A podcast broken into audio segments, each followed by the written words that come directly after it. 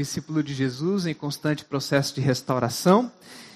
E nós estamos conversando sobre o amor que renova, mas dando uma perspectiva ah, não apenas daquilo que Deus um dia fez na cruz do Calvário e nos deu uma nova vida, mas a partir daquilo que Deus fez, Ele continua fazendo e continua agindo nas nossas vidas. Então hoje nós vamos estudar um pouquinho a história de Esther. Na semana passada, nós fizemos algo interessante. Nós olhamos para a palavra de Deus a partir das alianças. Está muito alto o volume aí ou é só impressão minha? Está alto um pouquinho, né? Então, se puder baixar um pouquinho o ganho aí, eu agradeço. Aqui também está alto. Ah, nós olhamos então para a palavra de Deus na perspectiva das alianças. E na semana passada eu tentei lhes dizer pelo menos três coisas. Primeiro, é lícito e é justo que a gente sonhe com o melhor ano das nossas vidas. A gente pode sonhar, esperançar de que esse ano vai ser uma bênção. A gente pode pedir ao Senhor que prospere, que nos dê toda sorte de bênçãos espirituais para mim, para minha família. Que o Senhor nos abençoe.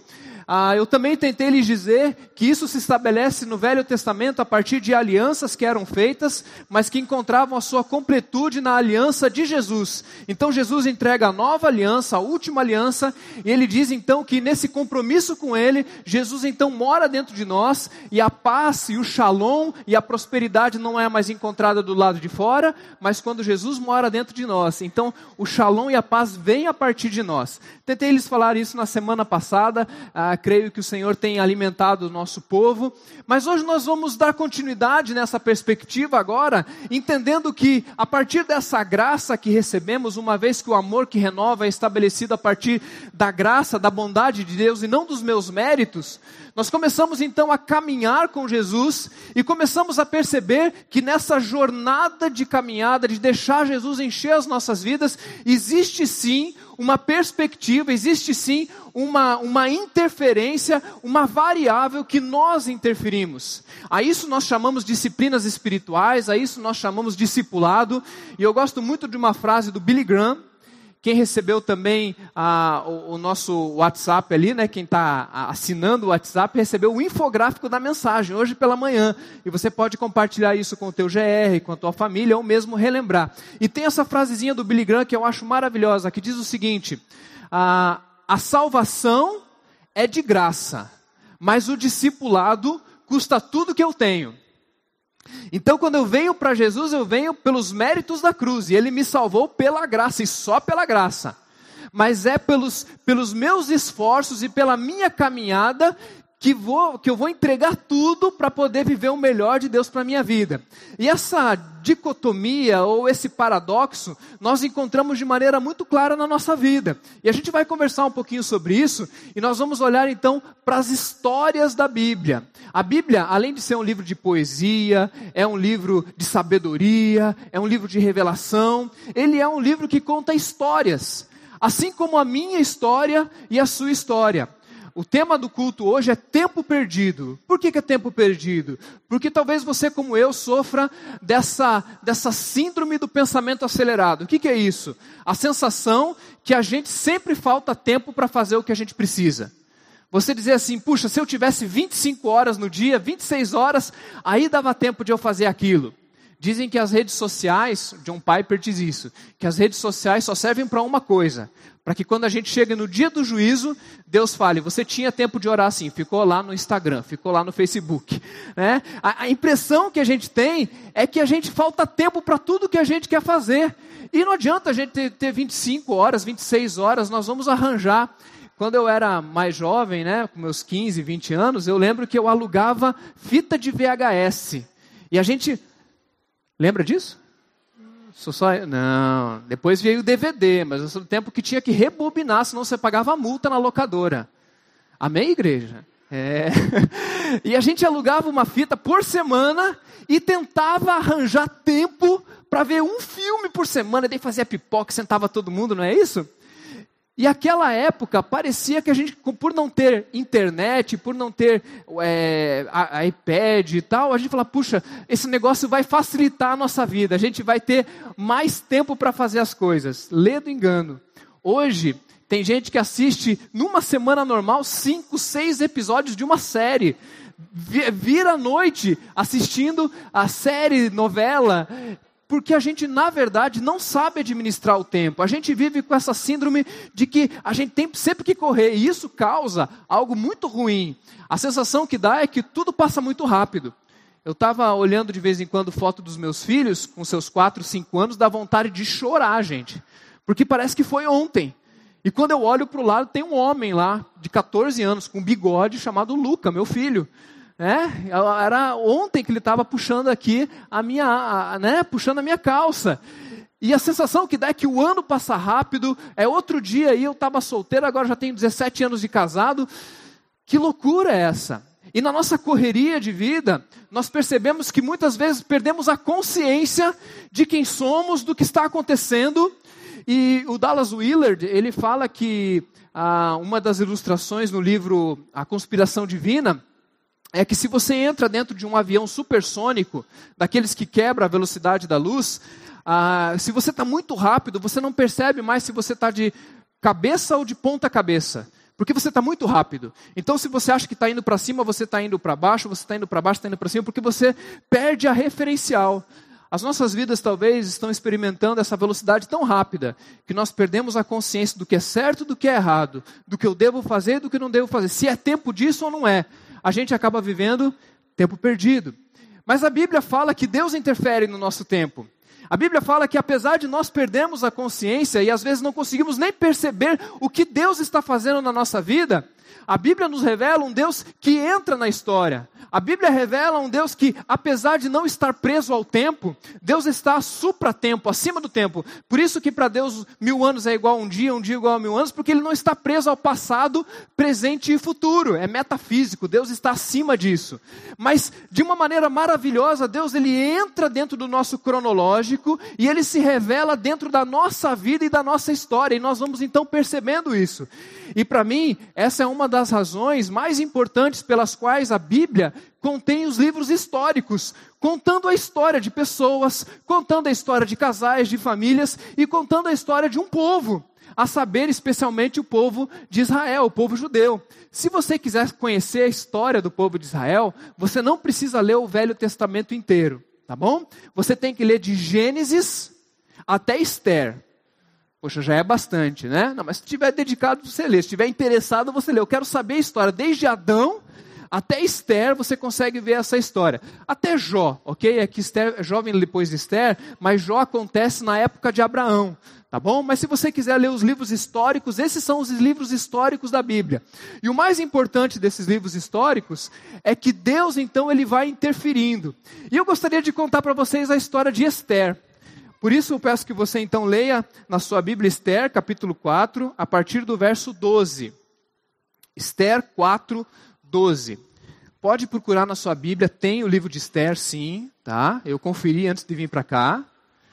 Que são alguns livros que a gente lê pouco, né? Hoje à noite, se você quiser fazer isso antes de dormir, leia inteira a história de Esther. Talvez você nem durma, de tão emocionante que é, né? Parece filme, tem traição, tem injúria, difamação, vingança. É muito legal. Então depois você lê Esther, muito joia. Mas vamos destacar alguns versículos, Esther 4, de 12 em diante, tá bom, pessoal do multimídia? De 12 em diante.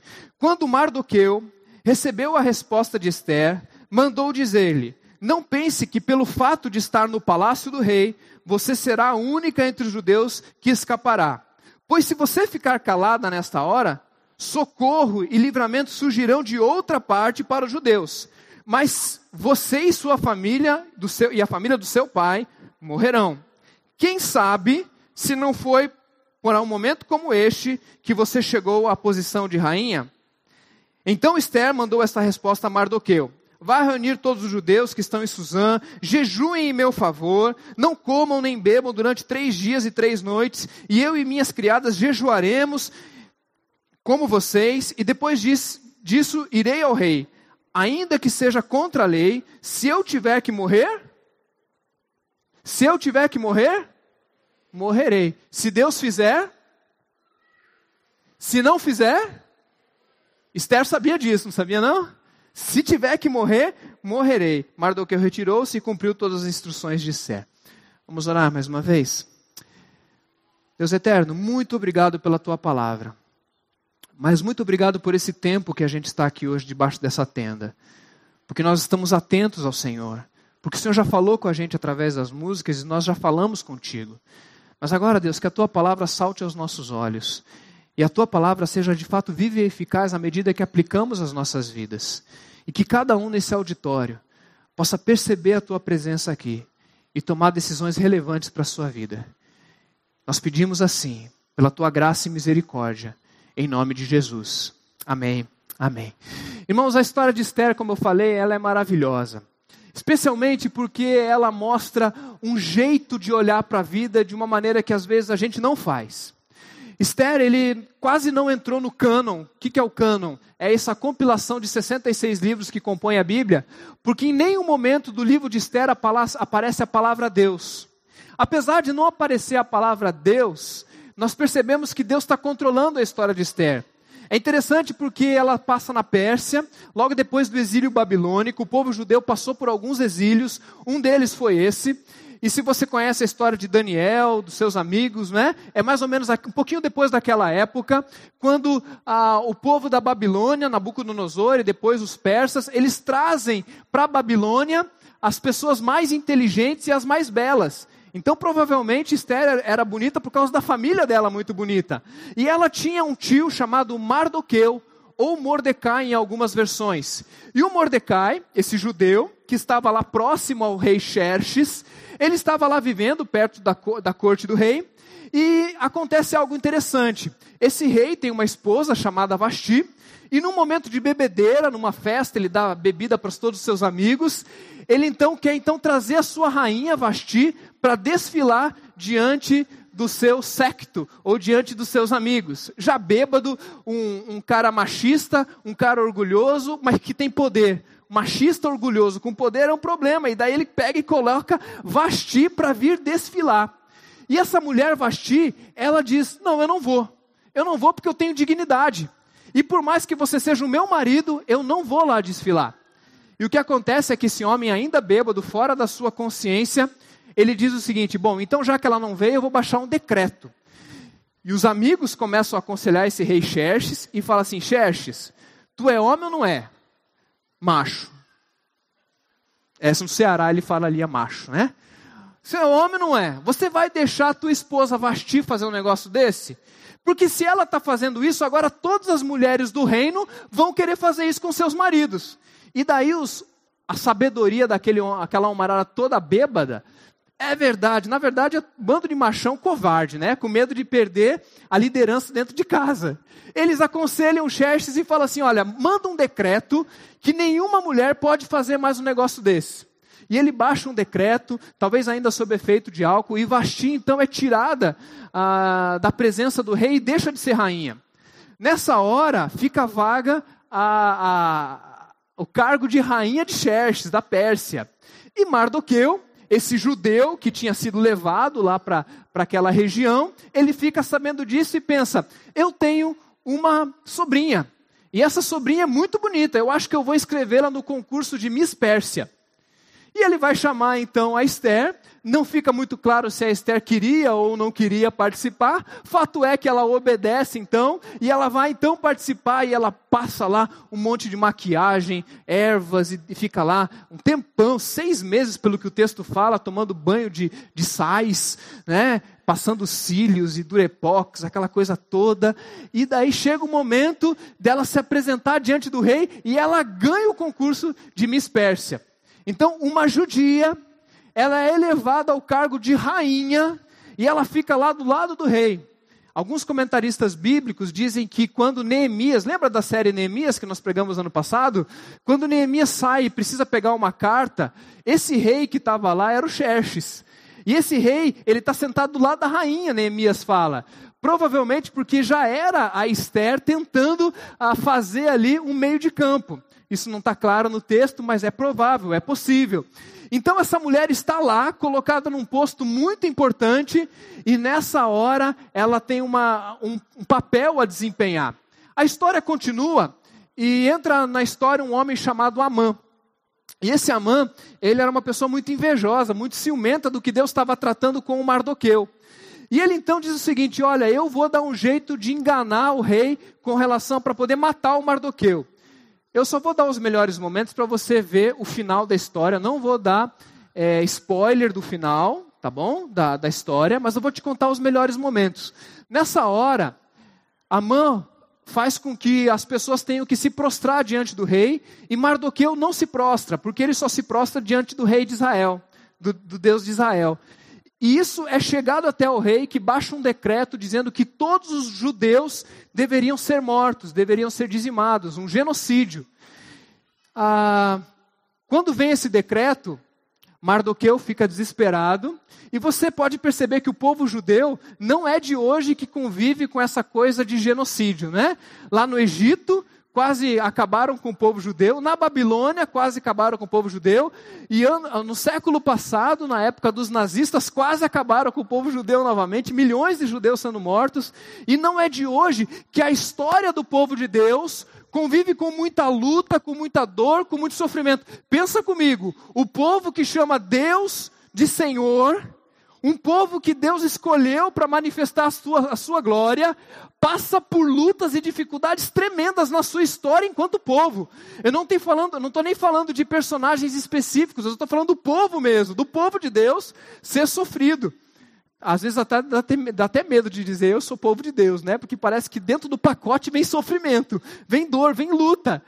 E nessa hora, então, Mardoqueu vai falar com Esther e fala: Esther, vão acabar com o nosso povo tem um decreto aí que daqui a um tempo vão, vão matar todos os judeus. E nessa hora vem a expressão que nós acabamos de ler. Mardoqueu olha para Esther e diz assim: Quem sabe não foi para este momento que você chegou até a posição de rainha. E nessa hora, Esther está diante de um dilema, que é tomar uma decisão. Esse tempo, esse tempo que Esther estava vivendo, era um tempo onde ela tinha que decidir o que ela faria. Ela chegou até uma posição que ela precisava tomar uma decisão. Eu não vou contar o final da história, você vai ter que ler o livro, tá bom? Tem gente que já conhece e já viu na novela, né? Passou uma novela aí da Esther. Mas depois você lê a Bíblia que o livro é melhor que o filme, tá bom?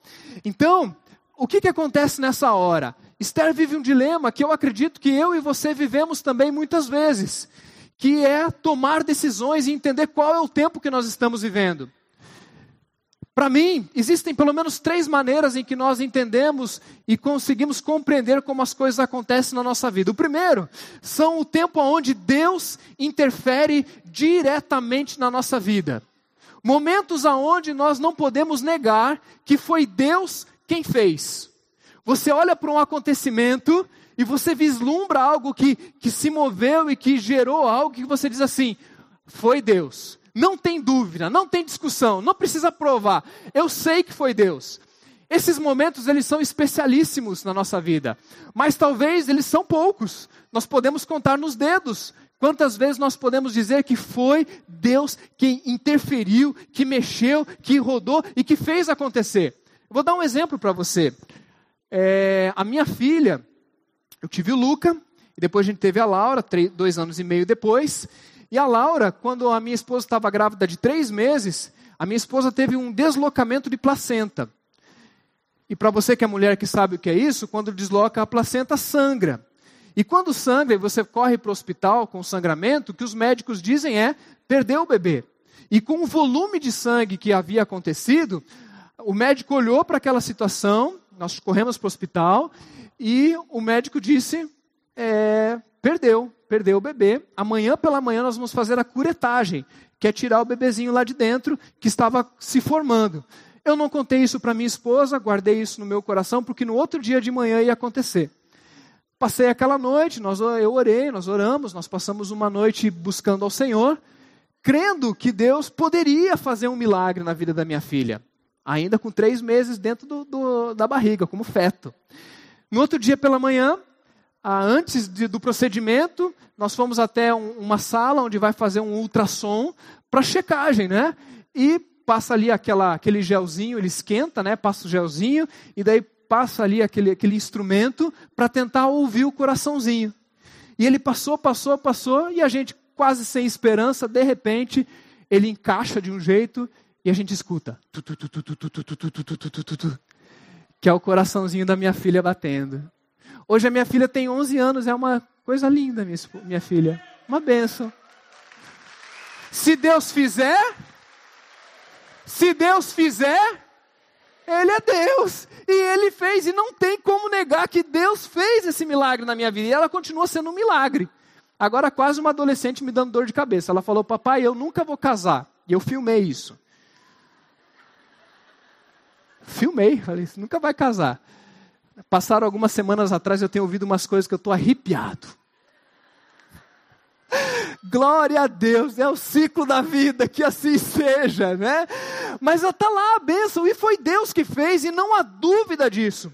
Contudo, existem outros momentos na nossa vida onde nós precisamos entender que Deus está no controle das coisas, e Ele é o Alfa e Ele é o ômega, Ele é o princípio e Ele é o fim, e Deus é soberano, amém, gente? Deus ele não perde o controle da história, ele sabe todas as coisas, ele está diante da, da, como um teatro, ele está fora do tempo, olhando a cronologia, mas ao mesmo tempo eu preciso dizer para você que existe um mistério da vontade de Deus, que de alguma maneira, entre o princípio e o fim, o alfa e o ômega, Deus nos coloca diante de uma situação onde nós podemos interferir sim no caminho das coisas, na direção das coisas. Como nós interagimos com a vida, isso vai mexer com as circunstâncias, inclusive com as nossas vidas. Deus não perde a soberania, mas Ele de alguma maneira soberana escolheu entrar na história e conviver com as nossas decisões. E quando eu entro nesse campo, eu sei que talvez seja um pouco difícil para a gente compreender isso, mas a Bíblia, a teologia bíblica convive isso com muita clareza. Por quê? Porque existem coisas que acontecem nesse mundo que não é vontade de Deus, não. Vou dar alguns exemplos para você aqui. Ah, você começou o ano com os seus triglicerídeos altos. E você, quando for comer a picanha, tem que tirar a gordura, senão o triglicerídeo vai ficar alto. Qual é a vontade de Deus? Que você coma a gordura ou que você não coma a gordura? Que você não coma a gordura, correto? Às vezes você come a gordura, não come? E as tuas micro decisões, ou mini decisões, ou decisões corriqueiras, podem tratar, é, desenvolver uma, uma, uma, uma consequência muito grande, muito enorme. Mas sim, nós temos essas condições de tomarmos algumas decisões que vão interferir. A igreja chama isso de uma maneira muito especial de responsabilidade pessoal. Nosso aprendizado é relacional, nós vivemos com prestação de contas, mas nós também temos uma responsabilidade pessoal, especialmente com relação ao nosso crescimento espiritual. A salvação é de graça. A salvação é de graça, mas o discipulado, o crescimento, o amadurecimento até irmos para Jesus, custa tudo que eu tenho. Sou eu quem decido, sou eu quem decido crescer, e crescer é uma decisão. Crescer é algo que eu digo: esse ano eu vou crescer biblicamente, esse ano eu vou crescer enquanto marido, esse ano eu vou crescer enquanto discípulo de Jesus. E é nos dado então essa responsabilidade. Não é responsabilidade do pastor, não é responsabilidade ah, da, do seu cônjuge, não é responsabilidade da igreja, é sua responsabilidade. Eu escutei alguém um dia dizendo uma coisa séria, dizendo que nem Jesus se responsabiliza mais. Porque ele, o que ele tinha que fazer, ele já fez e está aí. Agora, se a gente não se levantar e não formos em direção a essas coisas, nós não vamos crescer. Por isso, nós temos que tomar decisões todos os dias, fazermos leituras do que está acontecendo, do que Deus está fazendo, do que eu estou fazendo, para que nós possamos tomar decisões. E às vezes a gente diz assim: Isso aqui fui eu. Não devia ter feito isso. E talvez você e eu vivamos no, no terceiro modelo. Qual que é o terceiro modelo?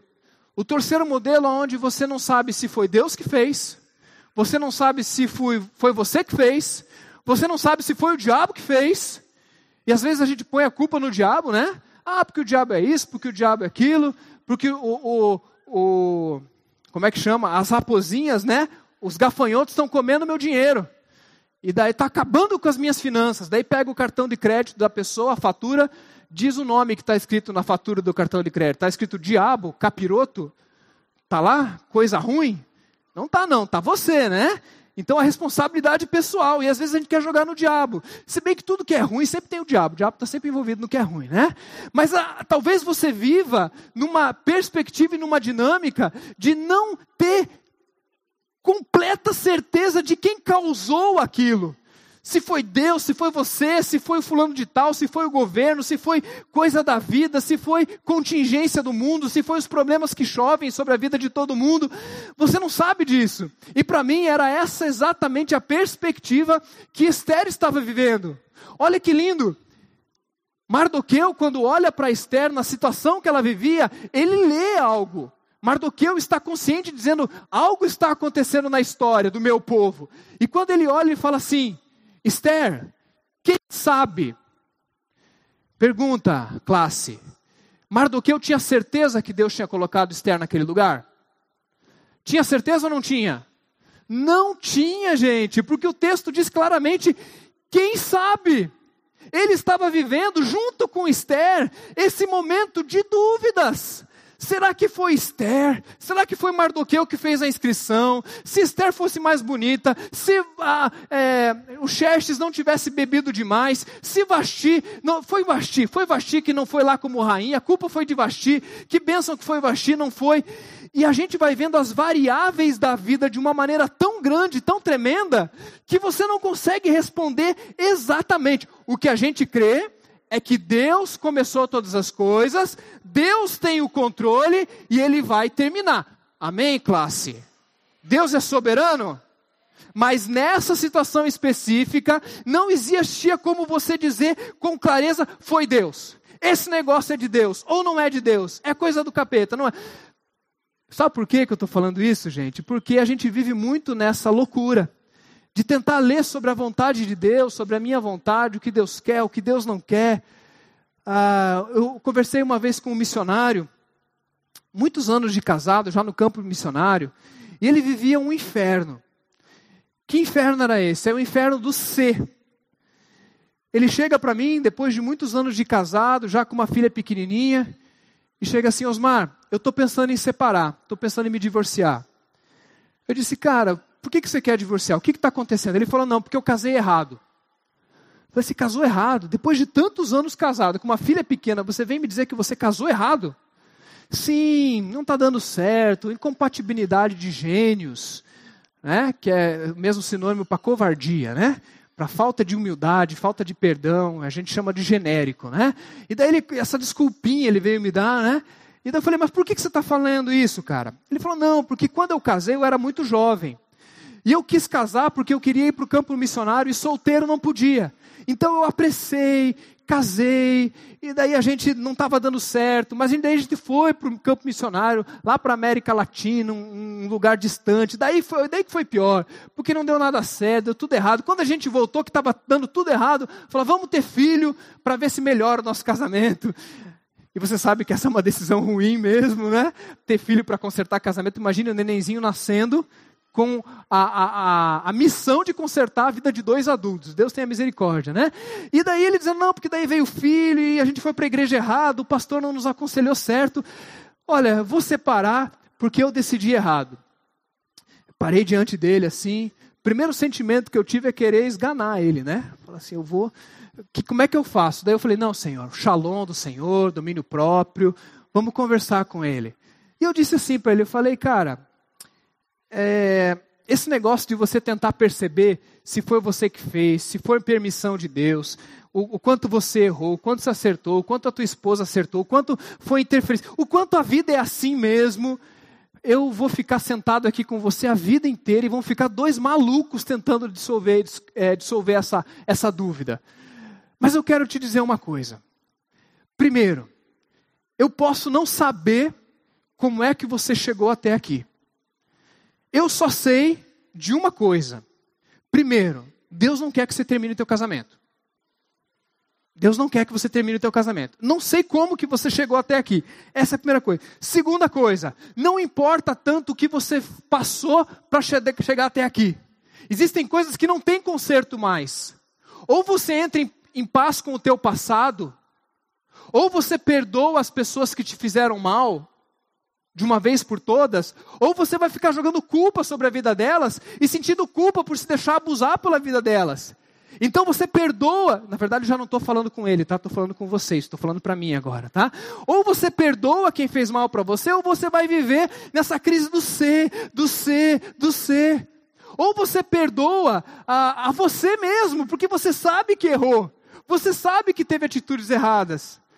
Tem alguns psicólogos que falam até de perdoar a Deus. Eu não acredito nisso, porque Deus não precisa ser perdoado, porque ele nunca fez nada errado. Mas você conhece gente que tem raiva de Deus, porque permitiu que aquilo acontecesse, e olha para o passado e disse: se o Senhor não permitisse aquilo, se aquilo não acontecesse, eu não estava aqui.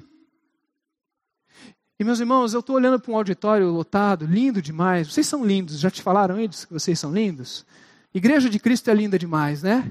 E eu não sei como é que você chegou até aqui. Eu não sei quais são as variáveis que fez você chegar até aqui. Muita coisa boa aconteceu na sua vida, mas talvez tem gente aqui que está aqui porque muita coisa ruim aconteceu na sua vida. Muita coisa. E só está aqui agora diante da palavra de Deus, diante da igreja de Cristo, porque muita coisa ruim aconteceu na sua vida. E a gente olha para o nosso passado e começa a entrar em paz com relação a Deus, dizendo: Deus, se o Senhor fez, o Senhor é bom. Se o Senhor não fez, o Senhor é bom.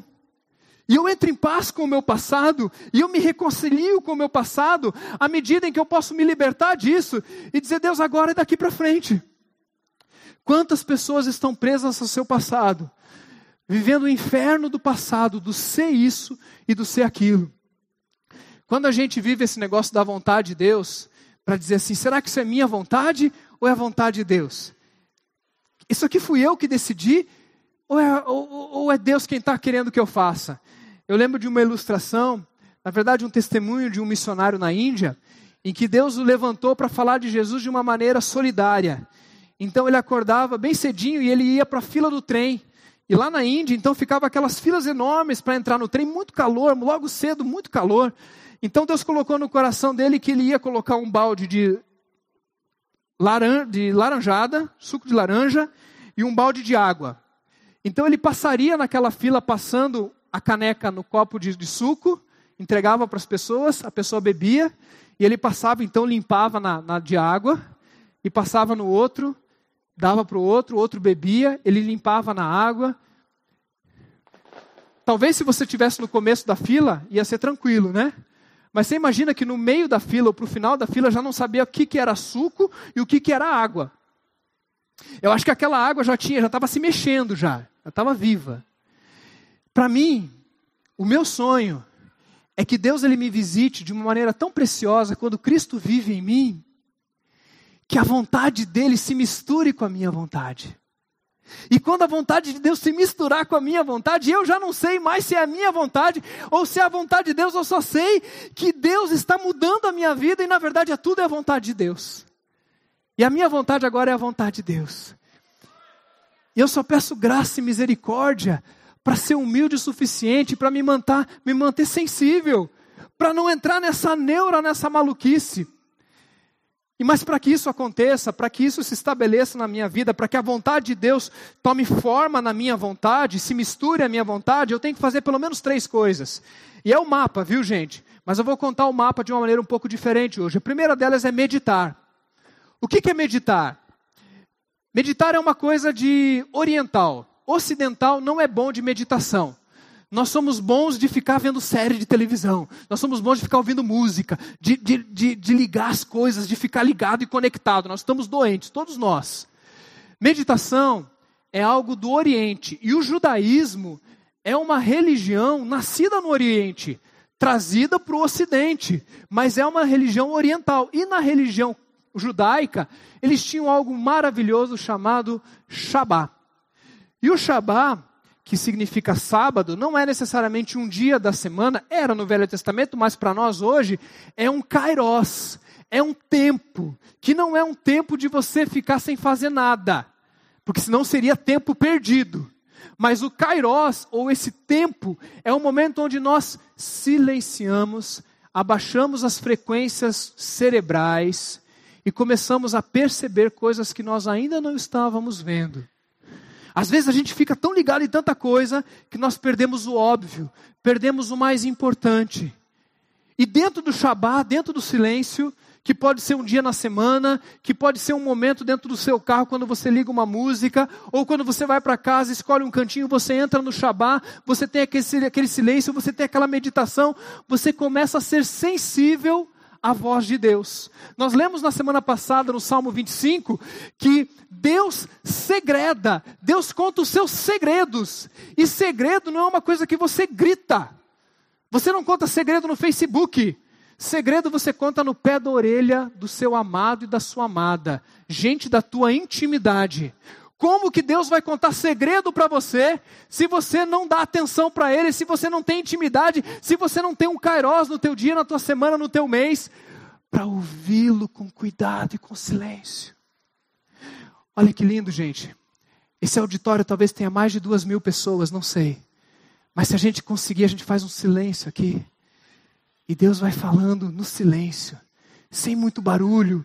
A gente já fez festa, já aplaudiu, foi lindo, mas Deus também fala no silêncio. Que delícia quando a gente deixa Deus falar. A teologia nos ensina que Deus é um Deus abscôndido. O que, que é isso? Que Deus ele não é óbvio. Deus não é uma campainha que você aperta. Deus não é uma praia que você mergulha.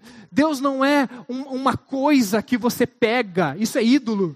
Deus ele se revela através de todas as coisas aonde o nosso coração é sensível. Por exemplo, você de manhã estava tocando, estava um passarinho cantando aqui. Eu falei: os céus manifestam a tua glória, Senhor, e a natureza anuncia as o firmamento anuncia as obras das suas mãos. Daí agora eu fiz um silêncio e ouvi as crianças. Deus se revela nas crianças. E a gente vai então descobrindo Deus, a gente vai percebendo Deus, e Deus que quer se revelar, Deus que quer se apresentar, Deus que ele entra na nossa história, mas não apenas ele entra na nossa história, como ele quer fazer uma parceria e ser percebido por nós. Nós vamos então vendo Deus, e eu vi Deus, eu enxerguei. Tinha um adesivo que eu acho muito legal, né? Deus existe, hoje eu falei com ele. Que maravilha esse negócio, porque é verdade. Nós falamos com Deus, nós ouvimos a voz de Deus nas coisas mais maravilhosas. Deus já falou comigo através de adesivo de carro. Deus falou comigo através da minha esposa essa semana, eu dirigindo, atribulado no carro. Né? E estava lá, e minha esposa estava aqui na semana passada ouvindo a mensagem do Shalom de Deus, que Deus ia visitar a gente dentro do carro. E eu lá, tribulado e tal, não cheguei a buzinar, mas tentando sair. E a minha esposa, ó, o shalom de Deus aí, o shalom de Deus. Eu falei, fala, Jeová. Fala, Jeová, fala, Deus. Deus falando. E Deus fala, Deus vai falando, só que o nosso coração tem que estar tá sensível, tem que estar tá tranquilo, tem que estar tá em paz. Nós precisamos de um tempo de meditação. Hoje eu não vou falar da Bíblia porque semana que vem tem um culto, uma mensagem só para a gente falar da Bíblia. Sexta-feira, às 8 horas, nos canais ao vivo da igreja, você vai ver uma palestra do pastor Armando Bispo. Conhece o pastor Armando Bispo da Cruz? Ele vai entrar ao vivo para falar sobre a Bíblia nessa sexta-feira, 8 horas, nos canais ao vivo da nossa igreja, usando a modernidade aí, né? Então, para falar da Bíblia na semana que vem, hoje eu quero falar mais do que da Bíblia, eu quero falar da vida. Deus se revela na vida. Deus se revela através de, de, pessoas, Deus se revela através da natureza, Deus se revela de uma maneira muito preciosa. Mas a segunda coisa é que nós precisamos aprender a abrir essas coisas com as pessoas, a compartilhar.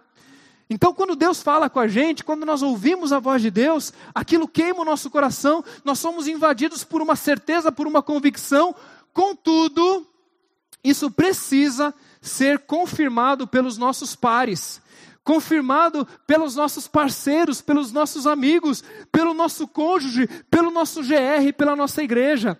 Você já viu gente que parece que Deus só fala com ela? Você diz assim, mas Deus só falou isso para você?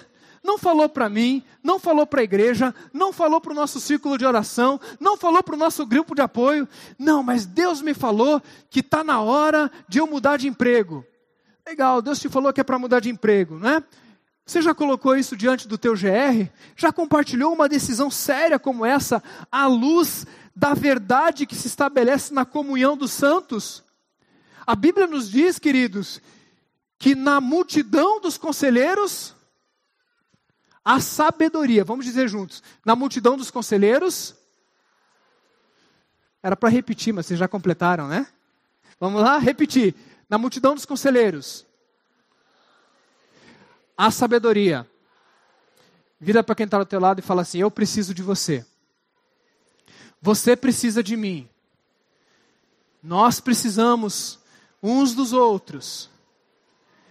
Ouvir a voz de Deus e passar isso pelo crivo da comunidade.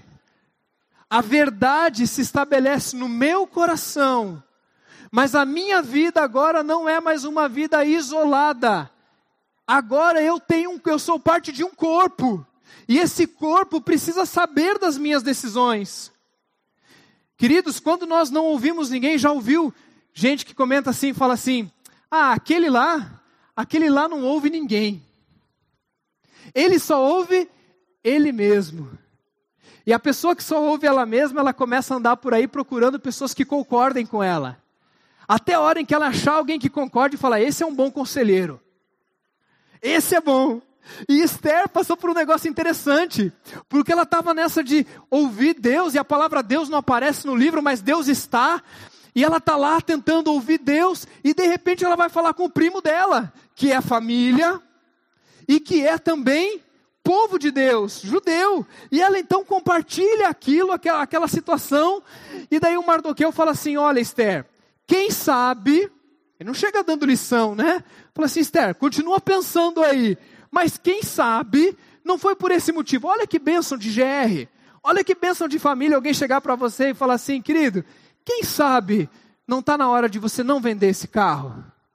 Quem sabe você pode esperar mais um pouquinho para casar? Quem sabe ano que vem? É uma dica boa para quem está querendo casar. Vá devagar. Essa dica é ótima, né? Vá devagar. Vá devagar. Não tenha pressa. Porque se, uma, se ele quiser fugir, então ele vai fugir depois de casar. Então calma. Né?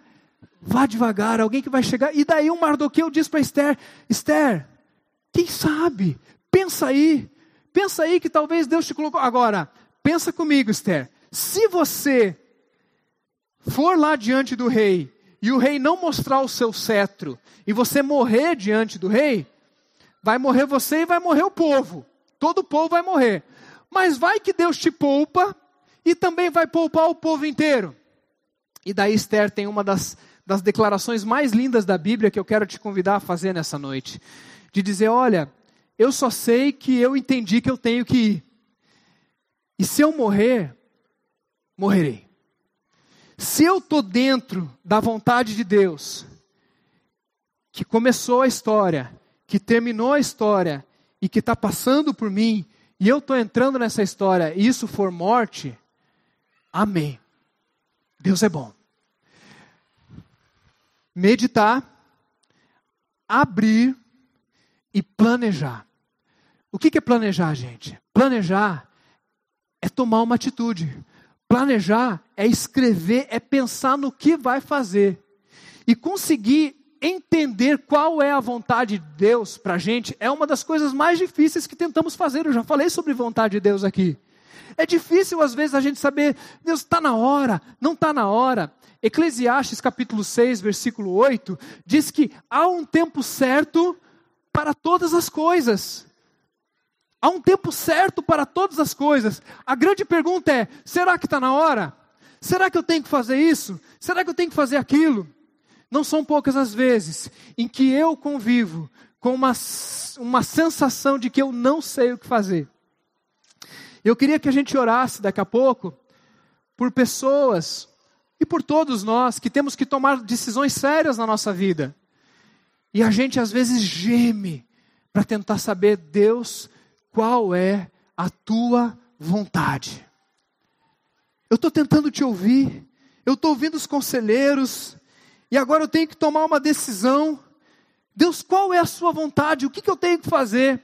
E Esther faz um negócio maravilhoso. Ela chama a, as suas criadas e ela fala para o Mardoqueu e fala assim: Mardoqueu, jejum e oração. Agora é hora da gente botar o joelho no chão e parar de comer. E Esther bota todo mundo para orar, porque ela sabia que a decisão que ela tomaria seria uma decisão muito séria. E algumas decisões, queridos, eu concordo com você que você não precisa orar tanto. Algumas delas nem precisa, é só abrir a Bíblia e a decisão está tomada. Não é verdade? Tem algumas decisões que você não precisa orar, você precisa ler a Bíblia. Leu a Bíblia, nem ore, faça. Está ali? Faça. Mas muitas coisas a gente precisa gemer. Muitas coisas a gente precisa sofrer. Muitas coisas a gente precisa. E olha, eu não sei nem se não são nas maiorias das vezes. Sabe aquela sensação de dizer, Deus, eu não estou entendendo nada? O ano mal começou e eu já não entendi nada. Eu já não sei, eu não estou entendendo por que, que isso aconteceu, por que, que aquilo aconteceu. Eu não estou entendendo como é que eu cheguei até aqui. E pior, eu não só não estou entendendo nada, como eu não tenho a mínima ideia do que, que eu vou fazer. Alguém já passou por isso? Alguém se identifica? Eu não, eu não tenho ideia do que eu vou fazer. Lá em Curitiba, a minha sala tinha uma mesa. E fizeram uma mesa grandona, grande demais. Eu nem gostava daquela mesa porque ela era muito grande. Mas depois eu descobri por que, que Deus me deu uma mesa tão grande. Porque várias e várias vezes no ministério, a gente tem que tomar decisões enormes, grandiosas. E nessa hora a gente fica morrendo de temor. A gente escuta e tal, mas chega uma hora que a gente tem que tomar uma decisão. Não é o outro, é responsabilidade pessoal. E nessa hora eu descobri que eu podia entrar debaixo da mesa. E embaixo da mesa era o meu Shabá. E ali eu entrava quebrantado, porque eu não sabia de nada. Eu falava, Deus, eu não sei, Deus. E eu fazia aquela oração dos, de gemidos inexprimíveis. Eu nem sabia o que pedir, porque eu não estava entendendo nada. Eu falava, Deus, eu não sei, mas o que o Senhor está fazendo, o Senhor vai garantir, porque o Senhor é bom e sabe amar. Mas Deus, me mostra o que eu tenho que fazer. E não raras vezes eu levantava, a resposta já estava dada. Já estava pronto. Tocava um telefone, alguém me ligava, eu lia mais um texto, eu era visitado com a vontade de Deus, de uma maneira muito gostosa. Só que a gente vai perdendo esse hábito de orar e de jejuar também, porque o jejum é bíblico, não o jejum para mover a mão de Deus, como eu falei na semana passada, né? Eu vou jejuar para ver se Deus me abençoa. Não, não, não. O jejum é uma prática de quebrantamento físico que nos lembra que se eu não consigo viver um pouquinho sem comida, quanto mais sem Deus. Se eu não consigo viver sem um pouquinho de alimento físico, que dirá sem alimento espiritual? Então, o jejum é uma prática da gente é, se sentir frágil para poder quebrantar o nosso coração e orarmos e o Almeida dirigiu um tempo de oração aqui interessante. Ele falou: quem puder, se ajoelha. E eu não sou legalista, viu, gente? Vocês vão me conhecer a ponto de saber que não fico olhando quem ajoelhou, quem não ajoelhou. Mas Deus escuta aquela oração quando você coloca a cabeça no travesseiro e você já está quase dormindo e você fala: ai Deus, não vou levantar não, mas quero orar sobre isso. Deus escuta essa oração? Claro que escuta. Deus escuta, Ele não está se preocupado se você está sentado em pé no banheiro ele escuta a tua oração. Mas eu tenho aprendido também que existem algumas práticas na nossa vida, algumas disciplinas espirituais, que me ajudam a entender o valor daquilo. E quando eu oro de joelhos, quando eu me prostro, eu estou ensinando e mostrando para mim mesmo o quanto eu preciso de Deus. E talvez eu tenha que colocar a boca no pó para ver e pedir, Senhor, tenha misericórdia de mim. Porque logo a pessoa que não ajoelha, daqui a pouco nem está orando mais.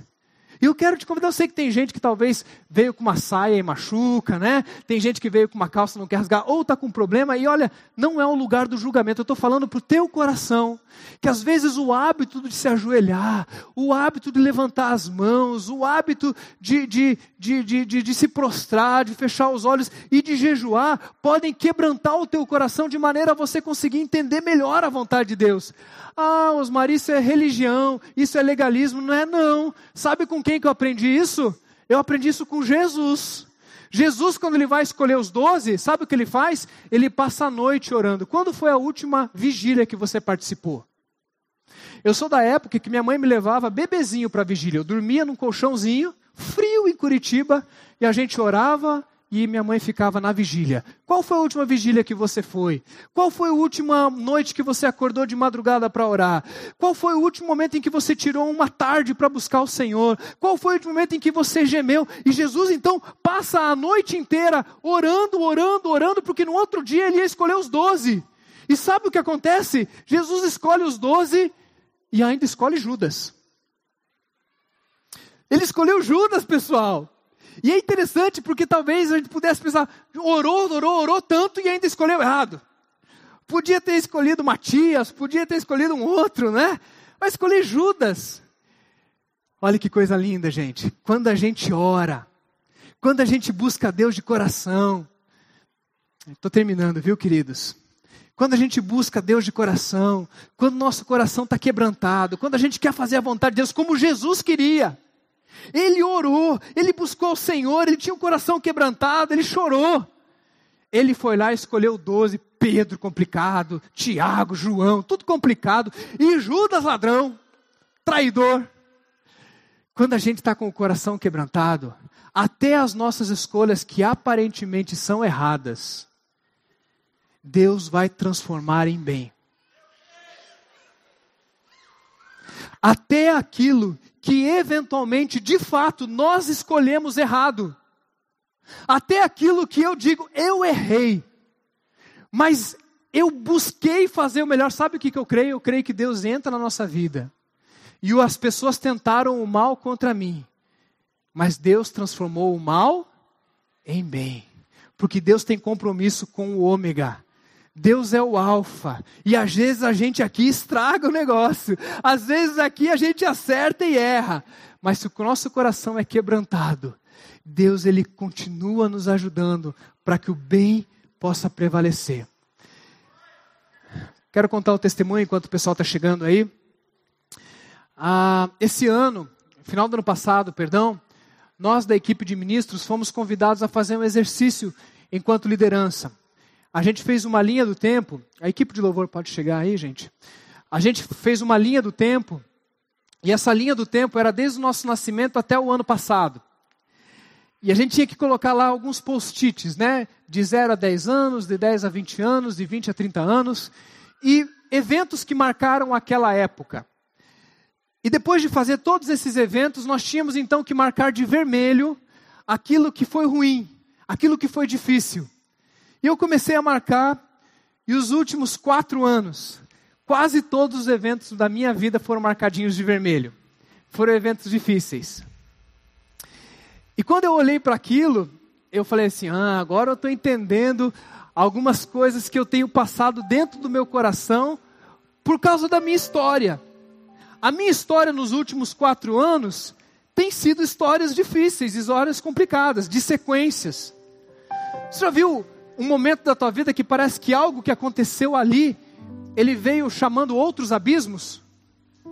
Ou uma doença que entrou na tua vida que você não teve culpa?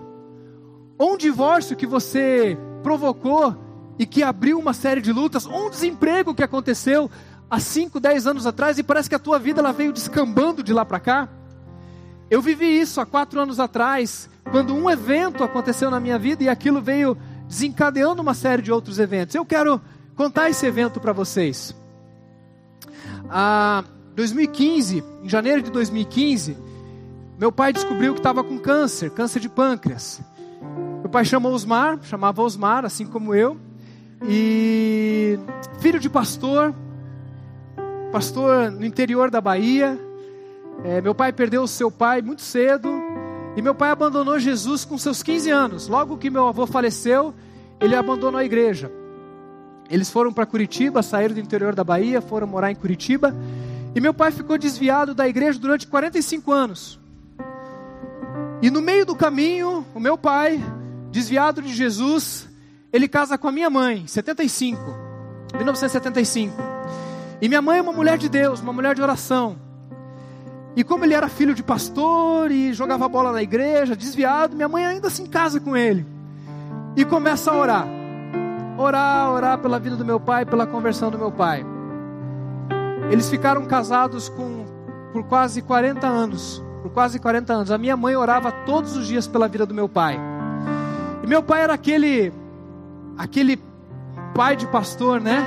Que só ia na igreja no dia em que era Natal, Ano Novo, Páscoa. Sabe aquele visitante que vem na igreja e as pessoas ficam em volta orando para ele se converter? Fala assim: se converte. A gente orava pelo meu pai, para quando ele ia na igreja, ele quase não ia, mas quando ele ia na igreja se converter. E meu pai, quando ele estava com 60 anos, ele descobriu que o meu filho se converteu, eu batizei o meu filho, e meu, meu pai viu meu filho se converter, e ele também entregou a vida dele a Jesus. E eu o batizei, batizei meu filho, batizei meu pai. Meu pai tinha 60 anos. E a partir daquele momento ele falou: de agora em diante minha vida começou de novo, do zero. E ele não tinha nem tempo para discipular demais, porque depois de 60 anos é difícil você aprender algumas coisas. Depois de algum, alguns anos ele descobriu que estava com câncer, há quatro anos atrás, em janeiro, ele estava com muita dor nas costas e foi, achou que era alguma coisa que estava é, puxando, né, alguma dor, e era câncer de pâncreas. E ele foi operado, né, e quando foi operado abriram, e o médico me falou que ele tinha de três a seis meses de vida. E eu fiquei né, assustado, ele tinha 64 anos naquela época, e quando a gente foi dar a notícia para o meu pai, meu pai muito engraçadão, muito gente boa, ele falou lá deitado na UTI, e aí filho, como é que foi a operação? Falei, pai, depois a gente conversa, né? Deu tudo certo, depois a gente conversa. Não, filho, eu quero saber. que foi que o médico disse? A gente conversa depois, pai, não tenha pressa, a gente, né? Fala. Daí eu falei, pai, o senhor tem de três a seis meses de vida. Daí ele só fez assim, tô lascado. Lembro como se fosse hoje ele dizendo isso. Meu pai viveu um ano e meio. Um ano e meio. Ele só perdeu para Steve Jobs, que viveu dois anos com câncer de pâncreas. Ninguém vive mais de seis meses com câncer de pâncreas. Mas Deus sustentou meu pai durante um ano e meio. E ele foi internado dezenas de vezes. E eu passei várias vezes. E as, as minhas as internações dele e eu lá junto com ele interferiu na vida da minha família, na vida da minha igreja, na vida do meu ministério, e várias coisas foram acontecendo a partir daquela dor que ele viveu, que eu vivi, que todos nós vivemos, e durante muito tempo naquela doença do meu pai, eu dizia: Deus, cura meu pai, Deus, cura meu pai. E meu pai não queria morrer, não, viu gente? Ele comia cerola e tomava chá não sei do que, e tomava remédio, porque a pessoa que está com câncer, ela não morre de câncer, ela morre de gripe ela morre de infecção, porque baixa a imunidade. E ele botava mascarazinha e tomava cuidado, e ele era chato. Sabe aquele chato, gente boa, né? Meu pai. E ele gostava de dar trabalho para os outros. Era o jeito que ele gostava de ser amado. Mas ele também consertava o nosso chuveiro, a nossa torneira, estava lá de madrugada. Esse era meu pai, um cara intenso. E várias e várias vezes eu dizia: Deus, cura meu pai cura meu pai, eu quero ver meu pai bem, eu não quero. Agora que ele se converteu, ele já era, ele já é fotógrafo, né? Então ele era voluntário no ministério de fotografia da igreja. Não faltava culto, doente ali, magrinho, sentava lá, ouvia o filho pregar. Eu dizia, cura, Senhor. Mas depois de um tempo, depois de seis, sete meses, ele muito doente, a família, a minha oração virou e dizia: Deus, leva meu pai, Deus, leva meu pai, abrevia o sofrimento dele, se o Senhor não está curando, leva meu pai. Porque eu não estou entendendo por que tanto sofrimento. Eu não estou entendendo por que, que a gente está chorando tanto. Eu não estou entendendo por que, que essa dor inteira dele, a minha dor, a dor da minha família, todo mundo sofrendo. Quem já teve câncer na família sabe isso, que chega um momento que a gente ora pedindo, Deus, promove, promove para a glória, tira desse sofrimento. Meu pai viveu um ano e meio e eu tenho muitas respostas. Tem um monte de coisa que eu não sei ainda, mas tem muitas respostas. Mas uma delas é que apesar do meu pai não ser um cara convertido há muitos anos, todas as pessoas que deitavam do lado dele, no leito de doença, ouviam falar do amor de Jesus durante um ano e meio. Todas as pessoas. Meu, meu pai não era de fazer apelo no hospital, mas ele contava que ele era da igreja, que o filho dele era pastor e que era muito legal. E daí mostrava a Bíblia e não sei o que. Durante um ano e meio, Deus usou meu pai naquele leito de doença para a glória dele. Porque se Deus curar, Ele é Deus. Se não curar, Fica de pé para a gente orar. E a gente vai cantar essa música. Porque o meu desafio para você é o seguinte: esse é o desafio para você nessa noite. Deus, eu não quero viver perdendo tempo. Deus, eu, não, eu, eu quero aproveitar as oportunidades. Eu quero viver com senso de oportunidade. Deus, eu quero meditar na tua palavra, eu quero meditar, eu quero ouvir o Senhor. Deus, eu quero quero perceber o Senhor, Deus. Mas Deus, eu quero uma comunidade onde eu possa abrir, eu quero amigos, eu quero falar isso com a minha esposa, eu quero escutá-la, eu quero me submeter à autoridade pastoral da igreja, eu quero me submeter à autoridade do corpo de Cristo, eu quero me submeter à palavra de Deus, eu quero meditar, eu quero abrir. Mas Deus, eu quero tomar boas decisões, eu quero planejar bem, eu quero fazer um caminho, eu quero que a minha vontade seja a tua vontade. E nessa hora, eu quero te dar um, um segredo e uma pérola no final dessa mensagem, que é a seguinte: quando você pede que a tua história seja cheia da vontade de Deus, quando você pede que a tua história seja moldada por Deus, que os teus erros, os teus acertos, a tua ingenuidade, as tuas fraquezas sofram o mover de Deus na tua vida pela graça e pela misericórdia, a tua história cola na história de Deus. E o Deus do Alfa, que está cumprindo o ômega, vai passar por dentro da tua história. E quando Deus passa por dentro de você, da tua vida e da tua história, a gente pode ler Romanos 8, 28, que é o versículo preferido da minha mãe, que ela dizia assim: Todas as coisas cooperam para o bem daqueles que amam a Deus, que são chamados segundo o seu propósito. Queridos, não é o teu bem no sentido de todas as coisas bonitinhas brilharem na sua vida, mas é porque você está cumprindo o propósito de Deus. E se isso envolver a tua morte, morrerei, porque isso coopera para o bem daqueles que amam a Deus. Se isso é você passar por uma luta, por uma dificuldade, para você vir num culto como hoje e dizer: Eu vou entregar minha família, porque todas as coisas cooperam para o bem daqueles que amam a Deus. E eu quero cantar isso hoje, mas eu queria que a gente pudesse fazer essa oração juntas. E o meu desafio hoje para você é dizer: Deus, qual é a tua vontade para a minha vida? Porque eu quero colar a minha história na tua, para o Senhor passar as tuas histórias dentro da minha história, transformar a minha vida e a vida dos outros. Vamos cantar, Almeida? Vamos cantar?